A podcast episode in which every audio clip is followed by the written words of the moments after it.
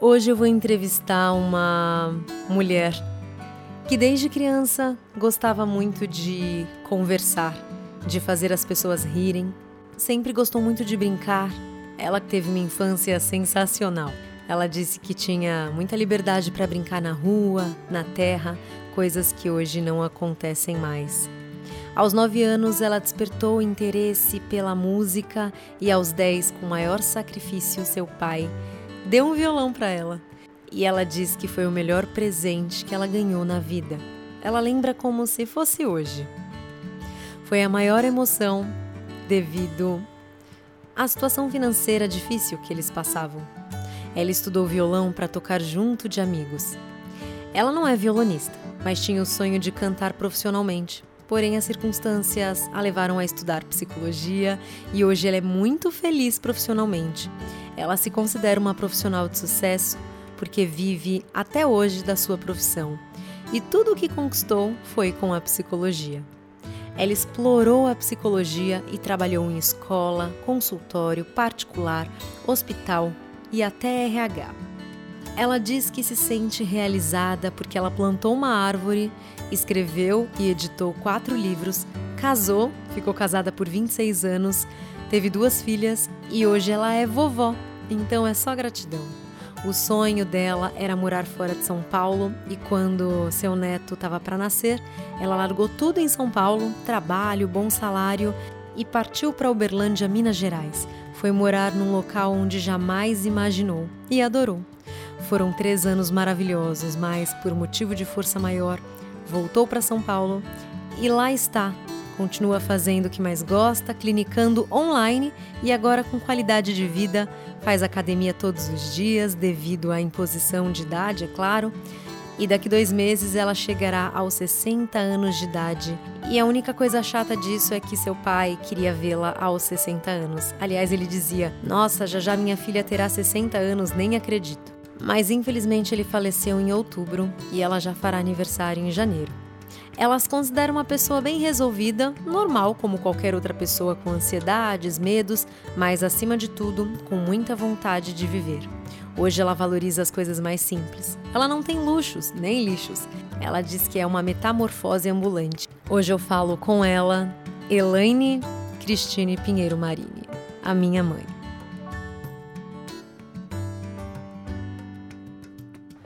Qual a lição mais valiosa que você aprendeu com a vida? A lição mais valiosa que eu aprendi com a vida é que o simples é o mais importante. Às vezes a gente fica correndo atrás de coisas que a gente julga ser tão importante e o simples é o valor mais importante que a gente tem. Qual foi o momento mais difícil da sua vida e o que você aprendeu com ele? Ah, com certeza o momento mais difícil da vida, neste momento em que estou vivendo, foi a perda do meu pai. É, o que aprendi com ele é que a vida é um sopro, que a gente tem que viver hoje intensamente. É engraçado porque a gente sabe disso, né? Mas quando você vive mesmo na pele, que você tem aquela. que a coisa acontece, aí a gente entende que o, o que é mais valioso, né? E o que que a gente aprende com os momentos difíceis é que tudo passa. Qual foi a sua maior conquista e o que você aprendeu com ela? Ah, sem dúvida nenhuma, a minha maior conquista foi é, a minida vida profissional, né? Que quando eu era criança, até por, por algumas questões aí que eu passei na, na fase da, da, edu, da, da educação fundamental, é que eu achei que eu não fosse conseguir ser ninguém. E eu me formei quando eu me formei, eu botei minha uma meta de vida para mim que eu ia viver da minha profissão, que no caso é ser psicóloga. E hoje eu sou psicóloga, então o que eu aprendi com essa maior conquista é que vale a pena a gente investir naquilo que a gente acredita. Quais planos você fez e não deram certo? E por que que não deram certo? Até o, o plano que eu, que eu fiz e que não deu certo foi quando eu tentei em 2000 e, 2001 embora de São Paulo, que eu queria morar na, na Bahia, né, em Salvador. E a gente se organizou tudo na época para ir embora. Infelizmente, é, no último minuto do segundo tempo, a gente teve que recuar e acabou não dando certo, foi uma grande frustração para mim. E quais planos deram certo na sua vida? Ah, todos os planos que eu fiz acho que deram certo. Eu casei, tive filhos, tive duas filhas, eu me formei, eu vivo de psicologia e eu gosto de viver, é isso. Então, assim, esses meus planos, que eram os principais pro sentido de vida, deram certo. E qual você acha que é o propósito da vida? O propósito da minha vida é viver, né? É, é dar sentido a tudo que eu tô vivendo. Tem alguma coisa que você não planejou na sua vida, de muito gostoso, de muito incrível, de legal e tenha dado certo, tenha acontecido? Que eu não planejei de incrível aconteceu na minha vida? Ah, eu acho que foi. O que, que eu achei incrível foi a minha mudança para Uberlândia. Eu morei três anos em Uberlândia, né? É, eu fui para Uberlândia por uma questão de vontade de sair de São Paulo mesmo. Uberlândia acabou surgindo na minha vida por conta da minha filha que morava lá e eu queria ver o nascimento do meu neto. Isso foi bem incrível, entendeu? E eu acabei vivendo com eles lá três anos e isso foi, foi muito bom. Eu não tinha esse planejamento é, específico e acabou dando certo. E qual mensagem você deixaria para a humanidade no leito da sua morte?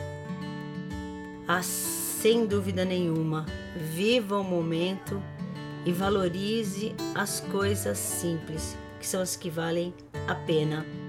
E qual é a sua maior fraqueza? Como você lida com ela? Minha maior fraqueza? Acho que a minha maior fraqueza. Acho que a minha maior fraqueza é ter medo que aconteça as coisas de ruim com as pessoas que eu amo, com minhas filhas, com meu neto, com, a, com minha mãe, com os irmãos. E, e eu acabo ficando muito negativa às vezes diante de algumas situações, mas em relação a eles, não é nem a mim. As coisas que acontecem comigo eu não tenho medo, é tranquilo, mas é o que pode acontecer com eles. E é uma fraqueza porque eu não tenho controle de tudo, né? Se você pudesse ensinar uma lição para suas filhas, que lição seria essa? Ah, é justamente o que eu aprendi, né? Que as coisas, às vezes a felicidade está nas coisas mais simples e não nas coisas complexas, né? E o que a sua criança te diria hoje? Eu acho que minha criança diria assim: Aí, Elaine, você chegou onde você queria, parabéns, valeu e foi com mérito. Que gostoso, né? e o que você diria para sua criança? Acho que eu diria o seguinte para minha criança: olha aí, eu consegui.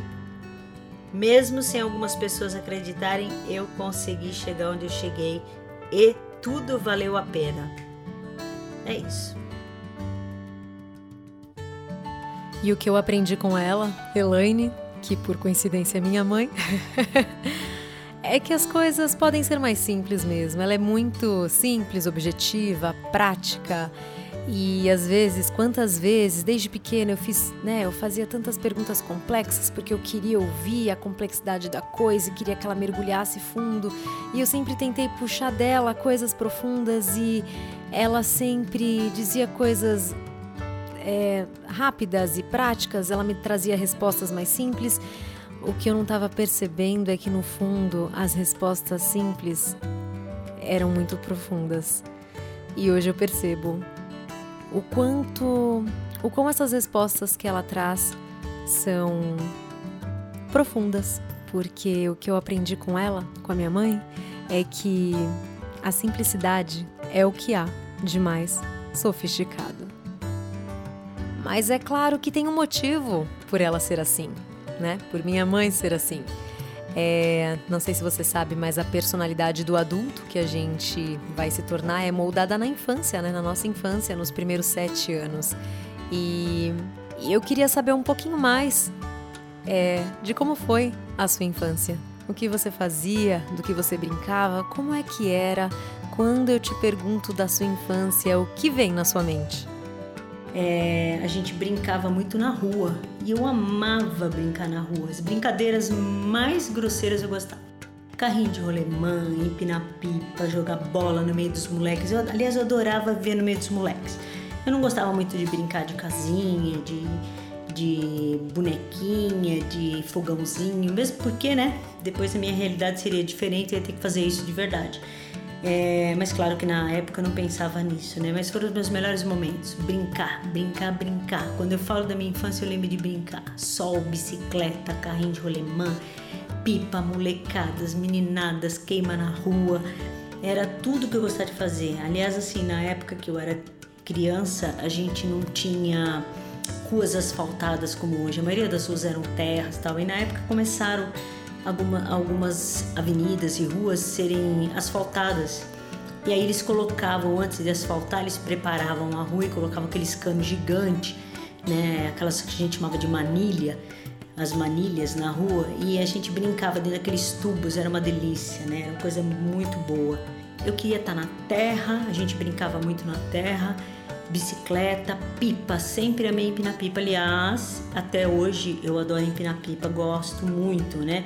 Brincadeiras na água, com barro, bicicleta, carrinho de alemão, como eu já falei anteriormente, são coisas mais que eu gostava de fazer. E o que marcou na sua infância? O que marcou minha infância? O que marcou minha infância foi justamente essa liberdade da gente poder brincar. Eu lembro que eu ia para a escola cedo, aí quando eu voltava, eu tomava um banho, né? Porque voltei da escola, minha mãe tinha essa, essa coisa com limpeza, então a gente não podia entrar da rua de qualquer jeito em casa, ela já punha a gente no chuveiro, já dava um banho. Minha mãe sempre cuidou muito bem da gente, assim, eu, meus irmãos, a gente sempre muito limpinho, sempre muito bem vestido.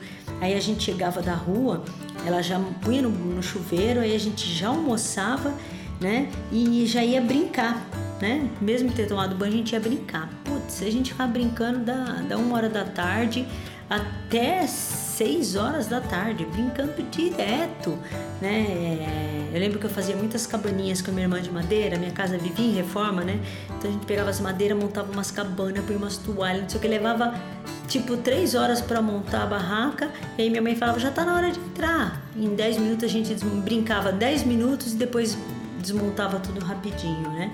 Então, assim, era, foi uma coisa que me marcou muito, mas me marcou pro lado do bem, porque a gente brincava muito. Hoje a gente não vê as crianças brincando como a gente brincava, né? Hoje fica todo mundo preso na questão do, do computador, celular, é, jogos eletrônicos, e nós não tínhamos nada disso. A gente, eu lembro que eu inventava meus brinquedos, apesar ainda de ser considerada uma pessoa privilegiada pelos meus colegas, né?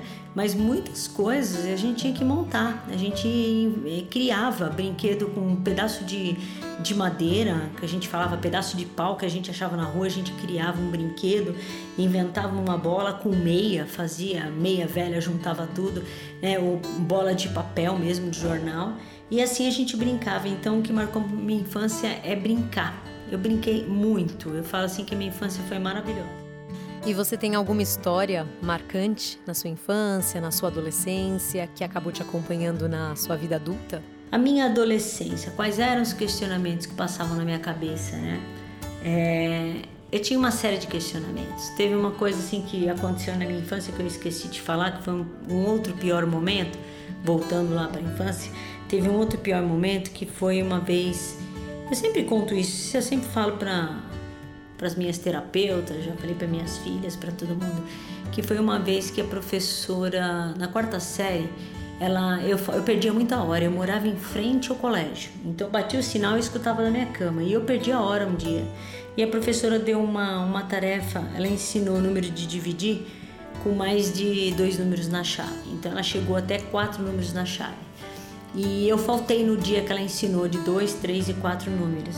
E aí o que, que ela fez? No dia seguinte, quando eu voltei para aula, ela colocou quatro equações na, na lousa, é, sendo uma conta de dividir um número, dois números, três números e quatro números. Quando chegou de quatro números, ela me chamou e falou assim: Eu quero que você venha aqui resolver na sala.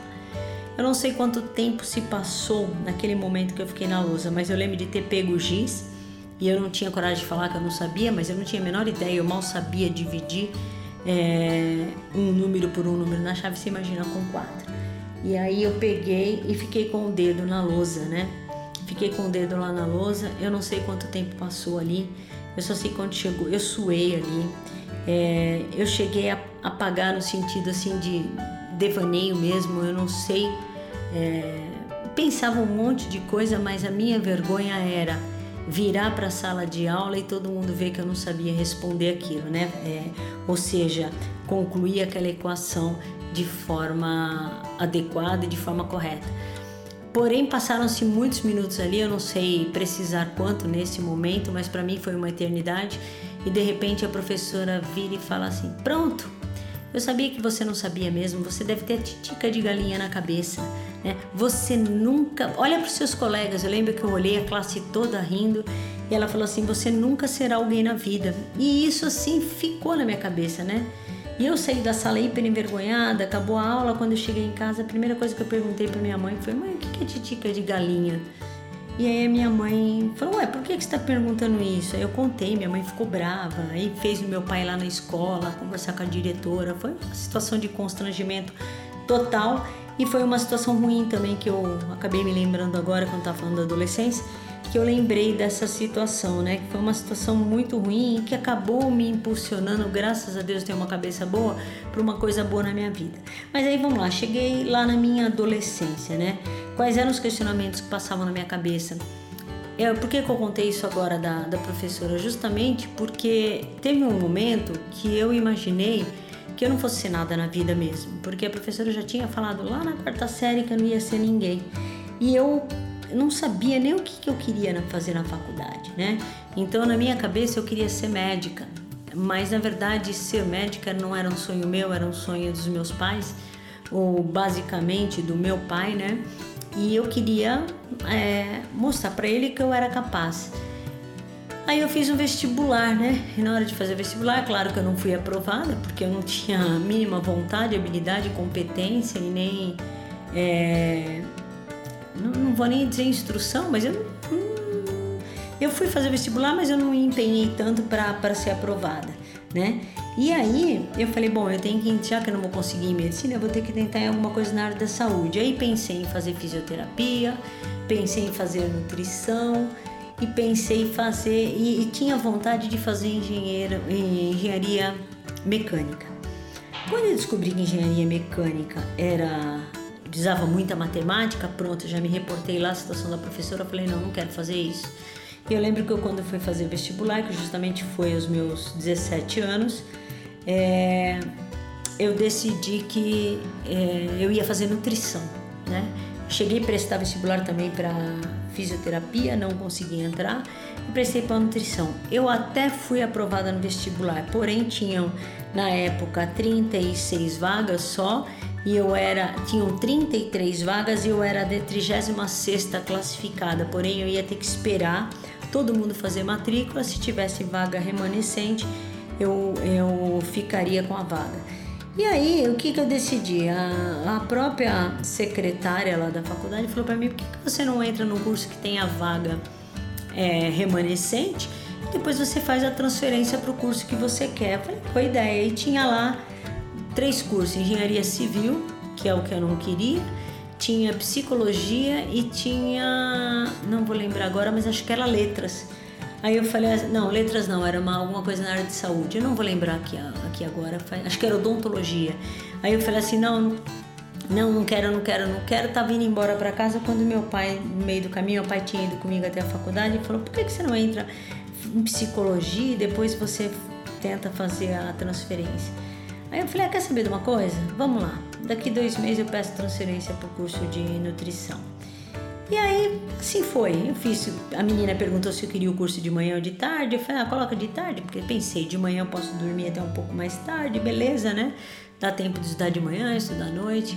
E aí no dia seguinte eu já, comece, já tinha começado as aulas e eu já fui para aula. Cheguei lá, o pessoal estava já em aula professor me recebeu, falou, pois não. Eu falei, não, eu sou dessa turma da tarde. Aí todo mundo começou a rir, a sala inteira, e eu não estava entendendo o que estava acontecendo. Ou seja, o curso era integral, não existia manhã ou tarde, era integral, era a única opção na faculdade em que eu estava. Bom, aí no susto comecei a fazer a faculdade, mas com a ideia de pular para nutrição, né? Aí já nas três primeiras semanas de aula eu decidi que era aquilo que eu queria, psicologia. Eu tinha me apaixonado pela matéria, simplesmente por uma matéria chamada Psicologia da Personalidade. Ali eu me apaixonei e aí eu decidi estudar psicologia. E sobre o seu casamento, que experiência você poderia passar para a gente aqui? O casamento é uma coisa assim que eu falo para todo mundo. Hoje eu sou divorciada, né? Eu vivi, eu vivi casada praticamente 25 anos. E eu, eu não digo para ninguém que foi uma experiência boa ou ruim. Foi uma mais para bom do que para ruim. Tinha que ser uma experiência vivida. É uma experiência que eu acho que é legal todo mundo passar por isso. É, você se relacionar hoje com com as pessoas não é uma tarefa muito fácil. Relacionamento é uma coisa muito difícil, né? Porque você tá o tempo todo como se você estivesse tentando se encaixar como um quebra-cabeça na vida do outro e o outro tentando se encaixar na sua vida, né? Porém, existiram momentos assim muito bons. A gente era bem parceiro, tinha gente que falava assim, parecia que a gente era irmãos, né? Porque a gente concordava nas coisas, a gente, com exceção da profissão, é, a gente se dava bem. Então a gente jogava tênis, a gente ia pro clube, tinha um clube que a gente de campo que a gente ia todo final de semana. É, a gente pensava as mesmas coisas, a gente era, os dois eram ambiciosos no sentido de vamos ter uma casa, vamos ter um carro, vamos ter não sei o que, a gente ia buscando, né? Então é, foram momentos bons, né? Desse relacionamento surgiram duas filhas, né? Você, né, Bruna, minha primeira filha, que foi uma coisa assim que foi é, esperada, então assim tinha os medos, né? Tinha aquelas coisas, como é que eu vou lidar com tudo isso? Meu Deus, o casamento, é, o meu marido, a minha agora minha profissão e agora uma filha. Eu sempre achei que assim que eu sempre fui muito moleque, que eu não ia ter muito jeito com criança. Aliás, eu nunca tive muito tato com criança. Porém, as crianças sempre gostaram muito de mim, né? Eu tinha uma facilidade de, de atrair criança, mesmo eu achando que eu não tivesse jeito. E aí chega você na, na relação e que foi uma coisa assim, no, no princípio foi meio traumático, né? Porque o que, que aconteceu? Tanto eu quanto ele éramos muito novos, eu tinha 23, 23 anos, é, ele tinha 25. E aí, assim, é, foi um pouco um choque de realidade, né? Porque eu lembro que ele foi me buscar no hospital quando eu tive alta, me deixou na casa da minha mãe, catou as coisas dele, foi jogar tênis e ali eu fiquei com uma criança, não sabia o que fazer, nem como fazer. É, minha família na época ficou indignada, eu também fiquei. Eu falei, como é que você vai jogar tênis? Eu lembro que ele saiu de casa umas 5 e meia da tarde, chegou meia-noite, tinha jogar tênis, mas na verdade, assim, depois de muito tempo eu vim entender que demorou para cair a ficha para ele. Se para mim tava difícil, para ele tava pior, né?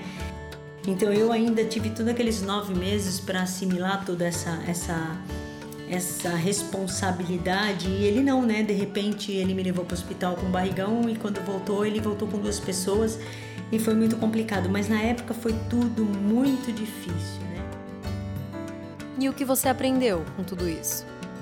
É, aprendi que a gente não tem limitação para nada, porque eu achei que eu nunca ia saber criar uma criança, não só criei duas, como criei três, né? E, e deu, acabou dando tudo certo, né?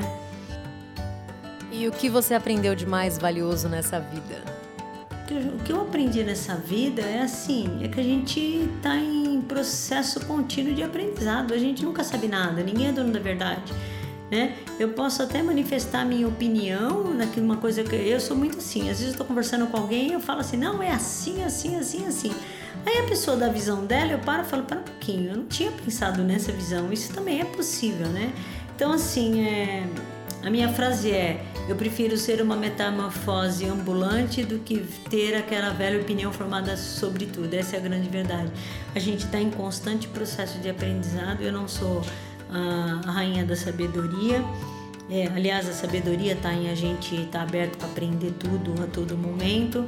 É, tudo é novo, né? Quando eu vou fazer uma coisa pela primeira vez, sempre é novo. Então não dá para falar que você tem experiência nisso ou naquilo. As coisas acontecem. E o que é interessante sobre você que as pessoas precisam saber? Coisas interessantes sobre minha vida. Acho que foi um monte de coisa interessante, né? Eu acho que a vida, a conquista que eu tive na vida profissional foi uma coisa muito interessante. O próprio casar, porque eu não imaginava que eu fosse casar um dia e ter duas filhas. E, e viver tudo que eu estou vivendo hoje, eu acho que são coisas interessantes na minha vida. Eu é, viver é, tudo que eu vivi, tudo que eu estou vivendo é sempre interessante. Por exemplo, ser avó, jamais pensei em ser avó. E é uma experiência diferente também, né? Uma experiência enriquecedora também. é uma experiência que, que me traz muitas alegrias, muitas realizações. E assim, você está vendo lá na figura do, do seu neto é, muitas coisas que você é, viveu, né? Interessante isso.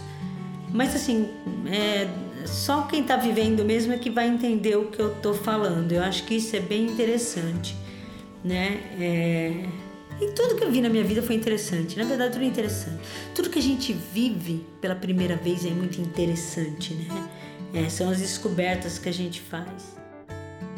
E como foi a separação, a experiência da separação para você? O que, que você aprendeu com isso? A minha separação, ela foi uma coisa assim, eu acho que é, no sentido, a, a, separação em si foi uma coisa traumática, um motivo que levou, né? Foi uma ligação telefônica é, errônea que o meu marido fez ligando para mim mesmo e ele não percebeu o que ele fez, ele estava com o celular no, no, no bolso e ele estava conversando com um amigo em comum no carro e aí ele fez alguns comentários do qual eu sem querer ouvir e ali eu decidi que, meu, o que, que eu tô fazendo? Então não foi uma traição é, com uma outra pessoa, e sim uma traição moral, no sentido de falar, meu, eu não preciso estar casada, né? É, até então eu estava levando o casamento como uma coisa hiper importante e ali parece que aquela ligação foi algo providencial, né? Que aconteceu ali, que, que tinha que acontecer para eu ouvir e para falar, Elaine, eu acho que foi um momento muito importante também, porque ali eu pude perceber, na, no momento da separação, que eu conseguiria sobreviver sozinha, né? É, eu conseguiria sucesso, conseguiria realização, porque talvez tinha uma crença aí, voltando lá à crença limitante, de que eu pudesse conseguir, talvez até por ele mesmo ter falado algumas coisas para mim, que eu só conseguiria ter sucesso se eu andasse junto com ele. E na verdade, depois que eu me separei, ali que eu conquistei muitas coisas, né? Foi ali que eu fui promovida, foi ali que, que, que eu consegui vender minha casa, comprar um apartamento, comprar carro e ter uma, uma independência financeira e afetiva. Isso foi muito importante para mim, né? Eu quando olho para minha mãe, eu não consigo imaginar, quando eu olho para essa mulher que ela é hoje, que ela se tornou, eu não consigo imaginar em que momento ela era dependente de um homem ou insegura e tinha suas fraquezas. É engraçado, né? Que essa história possa inspirar você que está numa situação muito difícil e impossível na sua mente de resolver. Você pode construir a sua capacidade e a sua independência. Apenas acredite continue cuidando de você e apenas dê o primeiro passo. O primeiro passo, porque esse primeiro passo pode não te levar onde você quer, mas ele vai te tirar da onde você está. Bruna Pinheiro